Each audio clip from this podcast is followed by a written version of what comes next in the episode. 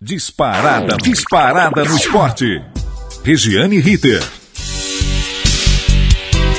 Muito bem, chegando mais uma vez aqui na Gazeta Online para falar de esporte com muito prazer e muita satisfação, esperando que tudo esteja bem com todo mundo. A bola rolou ontem no Brinco de Ouro da Princesa em Campinas entre Guarani e Ituano. O Guarani anda tão mal, mas tão mal das pernas, que nos cinco minutos, aos cinco minutos de jogo, a defesa deu uma bobeira, levou um a 0 aos sete, mais um vacilo ituano 2 a 0. Saída errada de bola no segundo tempo, aos 10 segundos ituano 3 a 0. Aí, aí desanima até a estátua do Borba Gato. Começar assim um campeonato Série A é pedir para cair. Um time que já foi campeão brasileiro em 1978 em cima do Palmeiras. Ainda chamado à época Copa do Brasil pela CBD, Confederação Brasileira de Desportos. Com essa derrota vexatória do Guarani para o Ituano, 3 a 0, só falta realmente fechar ao Campeonato Paulista na sua primeira rodada com Palmeiras e São Caetano, que foi adiado e vai acontecer dia 11 de março. Não pense que a bola parou de rolar ontem e hoje descansa. Hoje começa a segunda rodada com Mirassol e Novo Horizontino. Quarta jogam Corinthians e Palmeiras às 19 horas no Itaquerão. Antes, às 17 horas, tem Santos e Ferroviária, Vila Belmiro, Inter de Limeira e São Paulo, lá em Limeira. Na quarta jogam também São Caetano e Bragantino. Na quinta, Ituano e São Bento às 15 horas e Ponte Preta e Santo André 19 horas, Botafogo e Guarani 16 e 45. Não estou entendendo os horários. Não tem torcida mesmo? Pode jogar em qualquer horário? Penso que não. Existem os horários tradicionais do futebol, principalmente em tempos de tanto calor e de tanta chuva, mas dizem os experts que os fins justificam os meios. E quais seriam os fins? Se for a TV pagando bastante para transmitir os jogos, tomara, porque tem entrado pouco dinheiro e saído bastante. Mudando de Paulista para a Copa do Brasil, depois da vitória 1 a 0 fora de casa, o Palmeiras joga com dois resultados para ser campeão: vitória ou empate por qualquer placar. Já para o Grêmio, só a vitória por dois gols de diferença para gritar é campeão. Se vencer 1 a 0, a decisão irá para os chamados pênaltis, um poço de emoções e às vezes nem sempre o melhor acaba levando. E parece que Renato Gaúcho desdenha sondagens de sete clubes do Brasil e de fora, um pouco de exagero também, hein? Para ficar no Grêmio. As conversas para renovação de contrato acontecem entre o técnico e a diretoria gremista em dias de decisão de título importante. Podiam ter decidido isso um pouco antes ou deixar para um pouco depois, porque fazer a cabeça do treinador no momento como esse, tanto que o Renato Gaúcho acabou antecipando a vinda do Grêmio para São Paulo, vai ficar na concentração chamada Milagrosa em Atibaia, para onde corria Vanderlei Luxemburgo na época vitoriosa do Palmeiras, tudo é válido para tentar reverter a vantagem, que é mínima, do Palmeiras de 1 a 0. E mesmo antes do desfecho da Copa do Brasil, a CBF divulgou seu novo ranking após o brasileiro e o Flamengo desbancou o Palmeiras, que era o melhor do Brasil desde 2019. Vale ressaltar, porém, que novo cálculo será feito após a decisão de domingo da Copa do Brasil. Os dois clubes vão pontuar campeão e vice e subir no ranking nacional de clubes que está assim.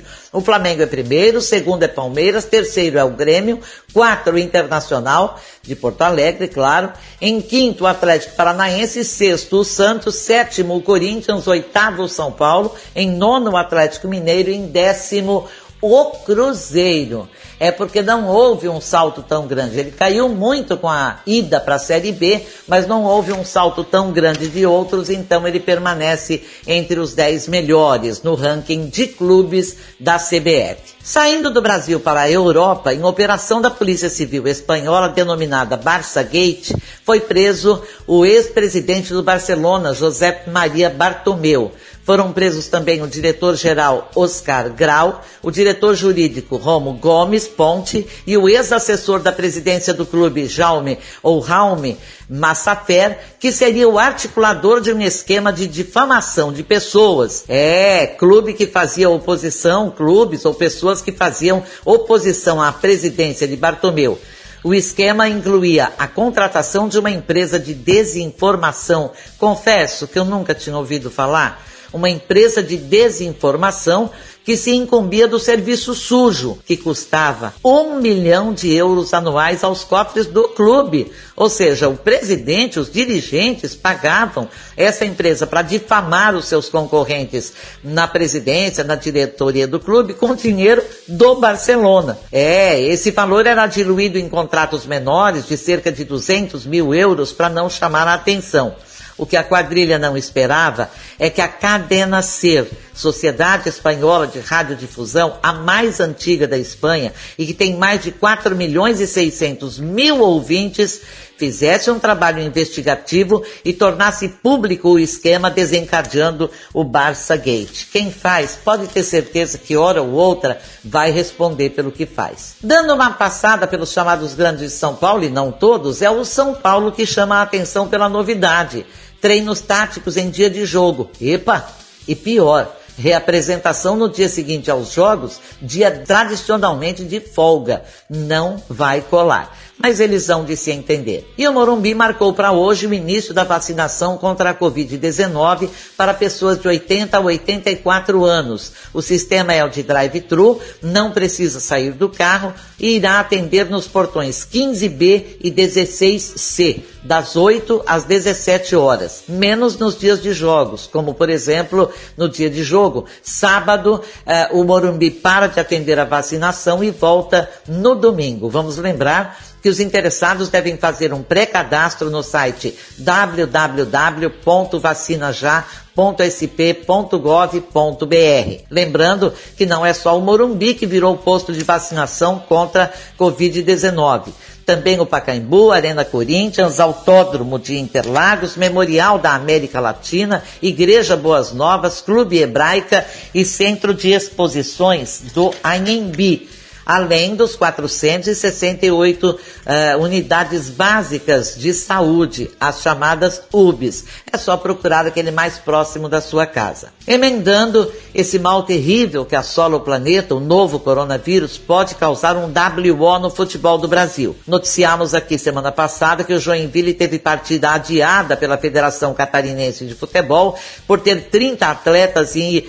integrantes da comissão técnica que testaram positivo para o Covid-19. Mas o pedido de novo adiamento da partida de quinta-feira com o Metropolitano foi negado. A federação alega que o elenco, o elenco do Joinville é grande e que o clube pode, inclusive, contratar novos atletas e inscrever fora do prazo e pôr em campo para jogar. O presidente do clube, Charles Fischer, disse que o clube não tem a menor condição de pôr o time em campo. O jogo está marcado para quinta-feira, até lá tudo pode mudar, mas a insensibilidade do presidente da Federação Catarinense, Rubens Angelotti, é tamanha, é tacanha e sei mais o que. Entendo que o futebol deveria ter uma compreensão maior Todos sabemos dos riscos que os jogadores correm, dos riscos que todos os envolvidos na realização das partidas correm, e bem que o Rubinho, lá de Santa Catarina, podia dar mais essa é, colher de chá, mais esse adiamento, afinal de contas, não é sempre que acontece de 30 pessoas se infectarem no mesmo time, entre jogadores e comissão técnica, a comissão que é formada pelo treinador, pelo preparador de goleiros, pelo preparador físico, pelo médico, pelo roupeiro, pelo mordomo, enfim, são 30 pessoas infectadas com uh, o novo coronavírus, causando a Covid-19 e levando o risco de um maior contágio às pessoas que com eles conviverem durante a realização das partidas. Vamos esperar para ver o que acontece e, claro, vamos ficando por aqui na torcida para que tudo acabe em paz e para que um dia nós nos livremos desse mal que, repito, assola o planeta. Vamos desejar que a esperança de dias melhores nos recompense por não desistir.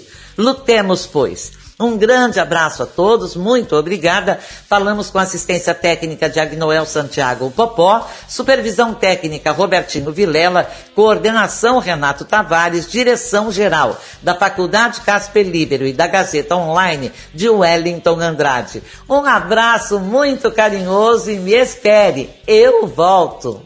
Regiane Ritter, disparada no esporte.